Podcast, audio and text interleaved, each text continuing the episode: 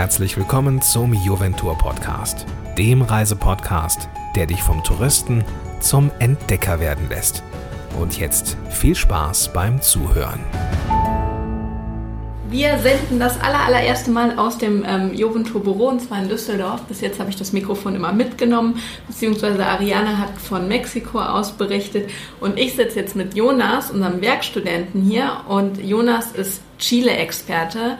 Und er hat äh, nämlich äh, unser neues Paket für die Osterinseln ausgearbeitet, welches noch nicht online ist, weil uns noch nicht oder weil wir besser gesagt noch nicht alle Preise haben was aber online gehen wird bald. Und ich möchte mit Jonas über die Osterinseln sprechen. Hallo Jonas. Ja, hi, also freut mich, dass ihr zuhört und dass euch das interessiert. Und ja, du mich. hast in Chile gelebt, nicht? Genau, also ich war zum ersten Mal vor, das ist mittlerweile auch schon vier Jahre her, okay. dass ich da war. Da war ich da zum Schüleraustausch und bin dann immer wieder gekommen. Also die Faszination zu dem Land hat mich gar nicht losgelassen. Ah, ich und wusste gar nicht, dass du zum Schüleraustausch da Genau, zum ersten Mal war ich zum Schüleraustausch da und später habe ich dann auch in einer Incoming-Agentur im Tourismus gearbeitet und war auch Reiseleiter in okay. Santiago. Also ganz normal dann 12. Klasse drüben gemacht? Oder ähm, das war ein ähm, achtwöchiger Austausch. Okay. Da war ich inzwischen der 10. und der 11., also praktisch in meinen Sommerferien. Das war dann in Chile natürlich der Winter. Ja. Und das habe ich zweimal gemacht. Also wo, wo warst du? Da, da war ich in Osorno. Das ist ungefähr 1000 Kilometer südlich von Santiago.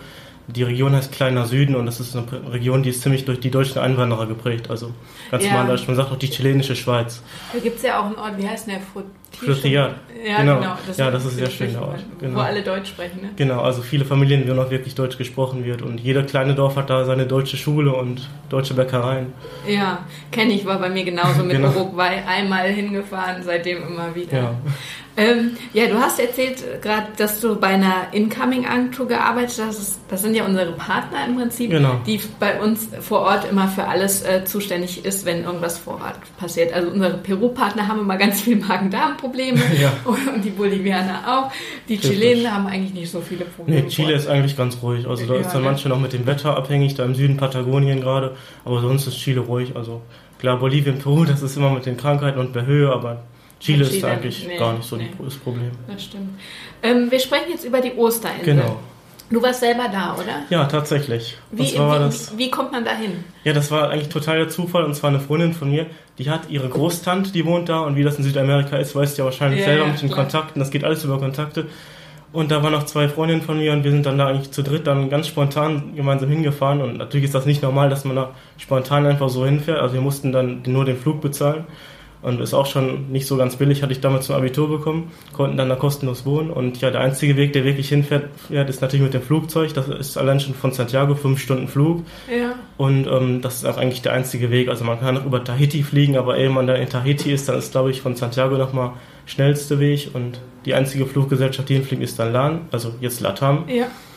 Und ja. Ja, ich, ich habe, glaube ich, gerade gesagt die Osterinseln, aber es ist ja eine Insel, ne? Genau, das ist also eine Osterinsel und dann sind noch zwei vorgelagerte Felsen, ob man jetzt als Inseln zählen möchte, aber es ist eigentlich die Osterinsel, eine Insel ist das. Ja, du hast jetzt gerade gesagt, das geht Richtung Tahiti. Ist das schon so Richtung Südsee? Genau, also ja. das polynesische Dreieck, was die Südsee umkreist, das besteht aus Neuseeland, Hawaii und die Osterinsel. Das sind die Eckpunkte. Also es ist eigentlich schon ein Teil von Polynesien und es ist schon die Südsee, kann man sagen. Liegt auf dem halben Weg zwischen Chile und der Südsee und genau. Also man fliegt auch fünf Stunden nur genau. über Wasser. Fünf Stunden über Wasser ist die isolierteste Insel der Welt, also wow. liegt wirklich fast 4000 Kilometer von der nächsten Küste entfernt und dahin zu kommen, das ist schon mal also nichts Alltägliches. Und natürlich macht man so eine Reise dann auch nicht nur die Ostern, sondern man kombiniert das dann meistens so mit Chile. Ja. Ist das teuer, dorthin zu fliegen? Also allein schon nach Chile zu fliegen, das ist ja schon mal relativ teuer. Das ist schon ab 700 Euro bis 1000. Und dann zur Osterinsel, da kann man auch nochmal mit bis 500 Euro rechnen, die man dahin mhm. ausgeben muss. Also kein alltägliches Ziel und da muss man sich auch Zeit für nehmen. Also, nur Osterinsel, das wird man dann kombinieren mit weiteren Teilen von Südamerika. Ja, also ist definitiv eine Langstrecke, ne? Auf jeden Fall. Ja, ja. Ähm, ich hatte auch, wir hatten ja jetzt auch schon äh, zwei, drei Pakete verkauft und da waren die Flüge auch immer äh, ab 500 Euro. Ja. Also drunter, glaube ich, kommt man da nicht. Ja, wenn man da hinfliegt, ähm, wo landet man? Also genau, man landet auf dem Flughafen Matavedi. Das ist auf der Rapa Nui-Sprache, heißt das Vogel und das passt ja dann zu den Flughäfen. Und das ist eigentlich direkt neben dem einzigen Ort auf der Insel, den es überhaupt gibt, Hangaroa. Ja. Sehr zentral gelegen. Den Ort, den kann man mit, mit zu Fuß eigentlich komplett durchlaufen. Und ja, man landet direkt da und wird dann meistens direkt begrüßt mit einem, mit einem Blumenkranz, wie man das auch von Hawaii kennt. Und ja. Aber wie, wie, ist, wie ist das Wetter? Ist es dann wirklich tropisch, wenn ich mir das so wie Südsee vorstelle? Oder? Also das Klima ist subtropisch. Das heißt, es gibt okay. Jahreszeiten, die sind aber nicht so ausgeprägt wie in Deutschland. Also es gibt jetzt zum Beispiel keinen Schnee. Ja. Also im Sommer, das ist dann da natürlich der Januar, da kann man so sagen zwischen 25 und 30 Grad. Und im Winter, also Juli, August, zwischen 20 und 25 Grad. Also groß sind die Unterschiede nicht. Man muss natürlich bedenken, dass im Sommer dann, also Januar, Februar sind natürlich die meisten Touristen da. Mhm. Ähm, was mir jetzt ganz spontan einfällt, wenn ich so Südsee, ich bin ja absolut jemand, der äh, noch nie auf, den auf der Osterinsel war, aber wenn ich so Südsee höre und auf dem Weg nach Tahiti, dann denke ich an Baden und Tauchen. Ja, das ist Geht tatsächlich. Das? Also Tauchen, da ist wirklich sehr viel, da ist auch Tauchagentur und da muss man auch gar keine Vorbereitung haben. Also ich hatte damals noch mit Tauchen überhaupt keine Erfahrung gehabt. Das ist wirklich ein geführter Tauchgang und wird eingeführt in das, in das Gerät, das Tauchgerät. Und dann hat man da ein richtiges Taucherlebnis. Man kann das nach Schwierigkeitsgraden machen. Ich hatte da bis nur 5 Meter tief. Ja. Man kann auch für richtige, die fortgeschrittene sind, bis 20 Meter tief.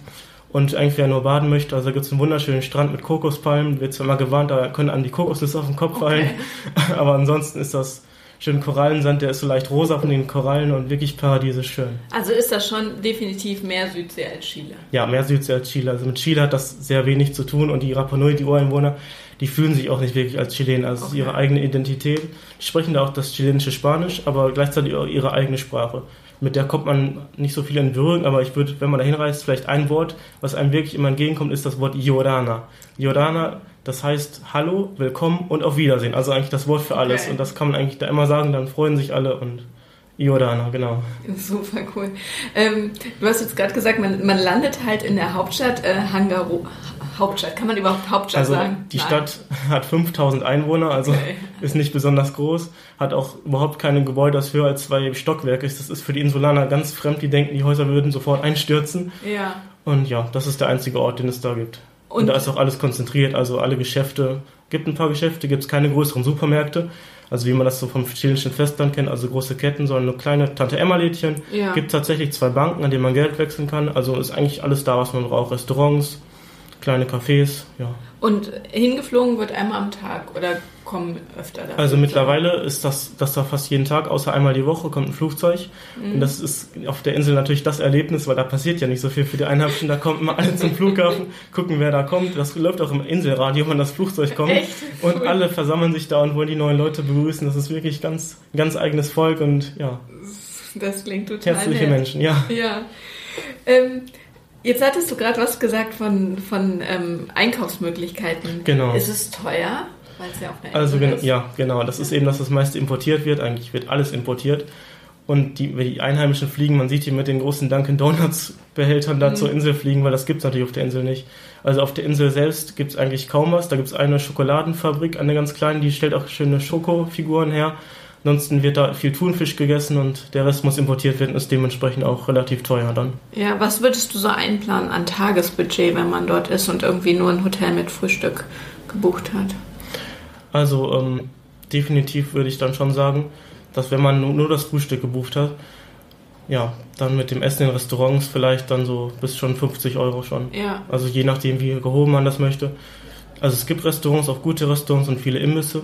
Also man kennt zum Beispiel aus, aus Chile die typische Empanada, das ist mhm. eine gefüllte Teigtasche, die ist in Chile mit Hackfleisch gefüllt, die ist dann da mit Thunfisch gefüllt. Also okay. die Kombination von der Küche ist auch ziemlich interessant da. Ja, aber das sollte man auf jeden Fall bedenken. Dass, ja, es ist ja, jetzt kein Ziel, wo man jetzt importiert ja, ist. Ne? Genau. Klar. Ähm, du hast jetzt bei unserem neuen Reiseprogramm ähm, ausgearbeitet, dass man, also das ist ein Paket, ich muss mal gerade gucken, das sind fünf Tage, ne? Genau. Und das würde ich auch sagen, das ist eigentlich das Mindeste, was man da aufbringen sollte. Gerade weil es auch nicht ein alltägliches Ziel ist, wo man jetzt mal eben für ein oder zwei Tage hin, hinfahren möchte, würde ich schon sagen, fünf Tage. Ab zehn Tage, dann weiß man nicht so genau, man kann sich ein bisschen erholen, aber die ist ja eben eine Insel und vielleicht kommt ja. dann der Inselkoller, wenn man zu lange da bleibt.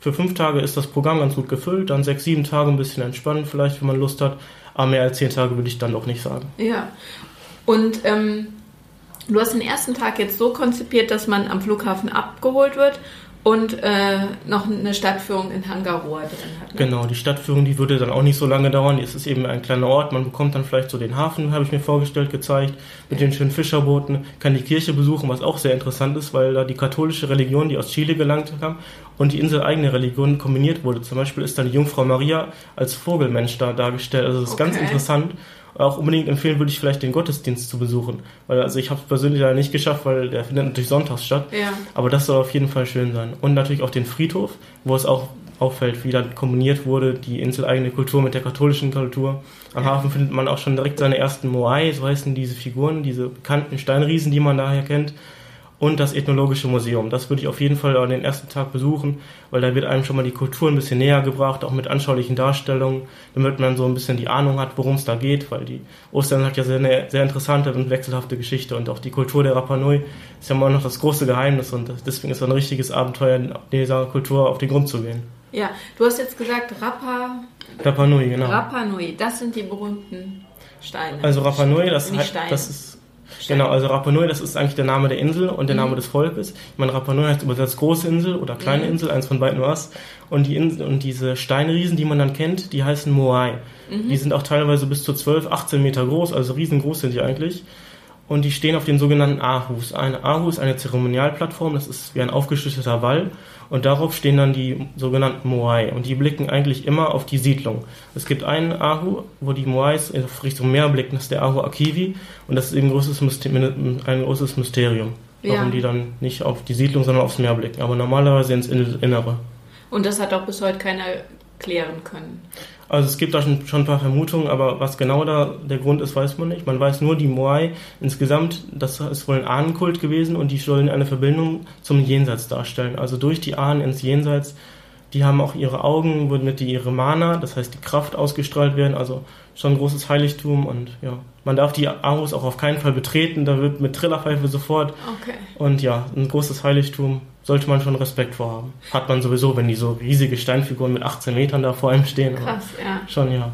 Du hast ja, die, du hast ja zwei Ausflüge bei uns eingeplant, ne? Wo man genau, ich meine sogar ähm, Moai besucht. Ja, zwei mit Moai, genau. Genau. Ähm, das ist dann, der erste Tag ist ein Halbtagesausflug. Genau, das ist ein Halbtagesausflug, der führt einmal zum Aho Akivi, wie schon mhm. erwähnt. Das sind die, die ähm, Moai, die eben aufs Meer blicken. Und es ist in Kombination zum Vulkankrater Punopau. Das ist dort, wo die ähm, Hüte der Moai, sage ich mal, die haben so rote Hüte aufgesetzt, manche, wo die eben hergestellt wurden. Von da hat man auch mal einen schönen Blick auf die Insel. Man geht durch so eine Hügellandschaft. Sieht ein bisschen aus wie das Teletubbyland, aber ganz, also die Insel, man sieht ja, es steht ja kaum ein Baum da. Ja. Es hat auch seine eigene Geschichte nochmal. Und zwar wo, weiß man nicht genau, es gibt zwei Theorien. Die erste ist, dass, dass polynesische Ratten die Bäume eigentlich aufgefressen hatten. Und die zweite ist, dass man eben, was eigentlich die wahrscheinlichere ist, dass man die Stämme abgeholzt hat, um damit die Moai zu ihren Plätzen zu transportieren. Und so wurde eine ökologische Katastrophe ausgelöst und das Volk der Raponais hat sich damals fast auf, ausgelöscht. Okay. Okay, voll interessant. Also definitiv mit dem Guide die Insel. Ja, auf jeden Fall. Da erfährt man einfach viel mehr und man kommt auch nicht so gut von einem Ort zum anderen. Ja. Also mit, mit Wiedwang ist da nicht viel. Mit Fahrrad vielleicht ein bisschen, man kann Reitausflüge machen, aber mit dem Guide ist einfach viel anschaulicher. Also man kommt, bekommt Details, die man sonst, man wird irgendwo vorbeilaufen, wird da gar nicht merken, dass da was Besonderes ist. Und so erfährt man dann nochmal die Geheimnisse und Insider-Infos, wie man sonst gar nicht so wirklich kommen würde. Ja. Also am zweiten Tag hast du den Halbtagesausflug eingeplant, wo man äh, zu Ahu Akivi genau. äh, fährt. Das sind die, die nicht ins Dorf gucken. Genau, das genau. sind sieben Stück sieben Stück. Und dann am dritten Tag hast du einen Ganztag. Das ist der große. Ausflug, genau. Das ist dann der Die zu große Runde, wo Moais. einmal um die ganze Insel gefahren wird. Ja. Was, was sieht man da noch besonders außer Moai? also die Hauptattraktion von diesem großen Ausflug ist der Vulkankrater Ranodaraku. Das ist der Steinwurf, wo die Moai geboren wurden, kann man sagen. Die wurden da aus dem Fels gehauen mhm. und da stehen auch die meisten Moai. Also es gibt auf der Insel zwischen 800 und 1000 Moai und allein da schon steht schon eigentlich schon ein Drittel der ganzen Moai steht schon da. Das ist auch, wo man am nächsten an die Moai dran kann. Und wie gesagt, auf die Aos, auf die Zeremonialplattform kann man nicht drauf. Aber da am Ranuraraku stehen die Moai wirklich kreuz und quer, man kann da durchlaufen. Und auch sehr zu empfehlen ist, das machen die meisten Touristengruppen nämlich nicht, dass man einmal auf die andere Seite von dem Vulkankrater reingeht und oben in den Vulkankrater reingeht, in den Gletschersee. Also nicht der Gletschersee, sondern der, um, ähm, die Caldera, sagt man ja, mhm. als Geograf. Und das ist sozusagen der Vulkankratersee. Und von das hat man nochmal eine wunderschöne Aussicht. Und das Gestein, man sieht, es ist ganz rot. Das kommt davon, dass das oxygenisiert ist Also ich ein bisschen Fachsprache vielleicht. Das hat sich durch den Sauerstoff dann verändert und sieht aus wie Australien ein bisschen. Okay. Aber aktiv ist nichts. Mehr. Nein, gar nichts. Also da kann gar nichts passieren, okay. keine Sorge. Es gibt, drei, es gibt drei Vulkankrater da. Die Poike, da kann man nicht hin, das ist ein Schutzgebiet. Ja. Dann gibt es den Ranuraku, wie gesagt, dieser Steinbruch. Und den, es gibt noch den Ranukau. Das ist wirklich der, der schönste Vulkankrater, richtig rund und man hat wirklich eine Aussicht, die ist atemberaubend. Man ist da 300 Meter direkt über dem Meer und das ist schon mal eine Aussicht, die man da hat. Sehr cool.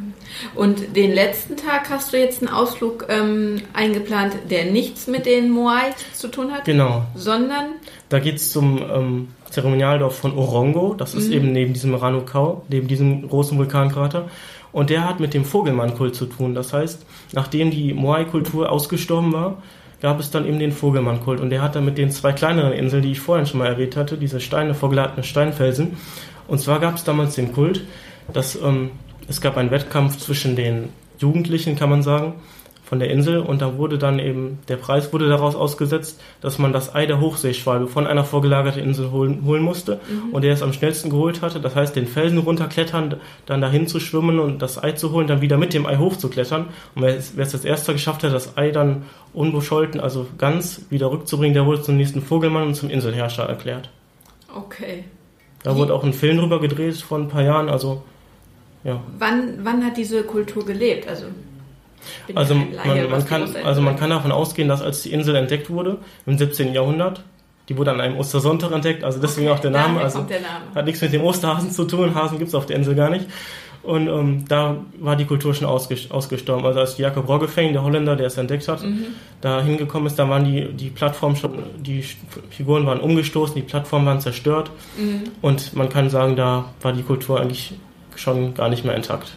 Okay. Man kann vielleicht davon ausgehen, dass sie noch bis ins 16. Jahrhundert intakt war und danach dann schon eher nicht mehr. Ja. Wow. Ähm, eine Frage, aber stempel mich jetzt nicht äh, unwissend ab. Ich habe noch, ich, wie gesagt, ich habe ja keine Ahnung von Osterinsel. Wir haben die auch nicht, noch nicht im Programm gehabt, aber dank dir jetzt. Ähm, aber als die Osterinsel entdeckt worden ist, ja. gab es da Leben? Also gab es da Einwohner? Genau, also die ersten Einwohner, die kamen schon Jahrhunderte vorher. Die kamen aus Polynesien, also aus Tahiti, kamen sie mhm. angesegelt mit dem ersten Häuptling Hutumatua.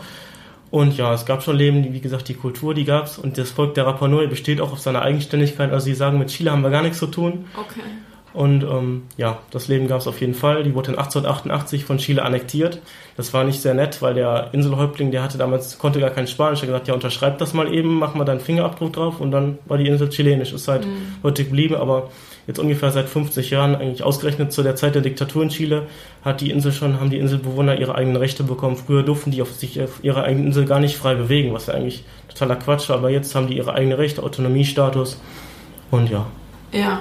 Apropos frei bewegen, wie groß ist die Insel? Die Insel ist eigentlich wirklich überhaupt nicht groß. Also einmal mit, mit einem Jeep um die Insel gefahren, da ist man eigentlich schon in 40 Minuten durch. Okay. Mit Stops. Also ist nicht groß. Ja. Und wenn ich jetzt sage, ich mache so ein Reisepaket, mache die drei Ausflüge plus eine mhm. Stadtführung und danach noch Badeurlaub. Auf der Osterinsel. Empfiehlst du das? Also es gibt auf der Osterinsel zwei Strände. Zu dem einen Strand, da kommt man eher nicht so gut hin. Der eine größere Strand ist der Strand von Anakena, mhm. was bei dem einen Ausflug an dem dritten Tag auch noch dabei wäre.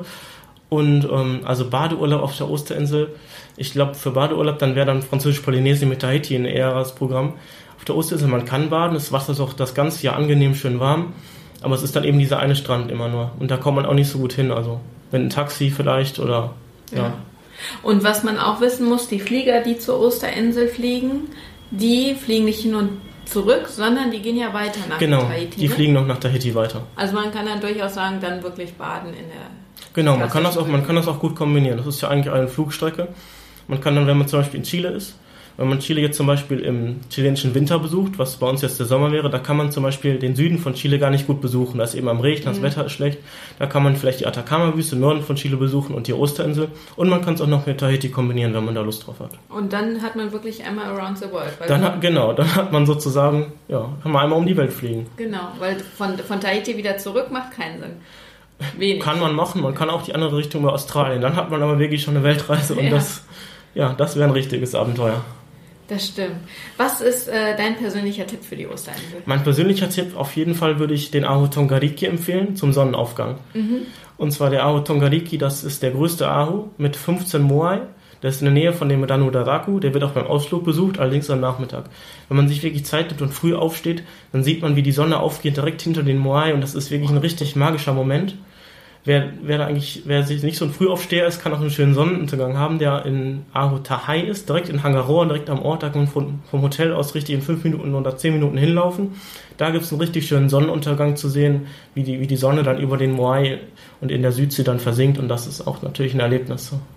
Ja, du hast jetzt gesagt, der, ähm, der Sonnenaufgang, den du empfiehlst, ist bei der Ahu... Ahu Tongariki, genau. Ahu Tongariki.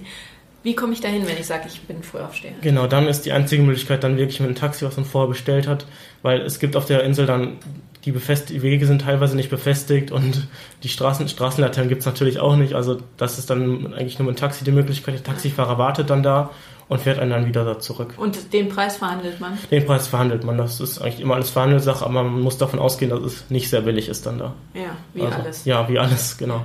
Gerade als Ausländer, ja, sind zwar sehr nett die Einheimischen, aber klar, wenn man dann man soll, wenn man Spanisch spricht, kommt man schon mal weiter, wie überall auf der Welt, das kennst du ja auch. Gerade mhm. in Südamerika, wenn man Englisch kennt, dann öffnen sich alle Türen, bei Spanisch öffnen sich auch noch die Herzen. Und ja, das klar, ist wirklich ja, so. Das kennst du in Ostkolumbien ja genauso und wo, ja. du warst ja schon überall.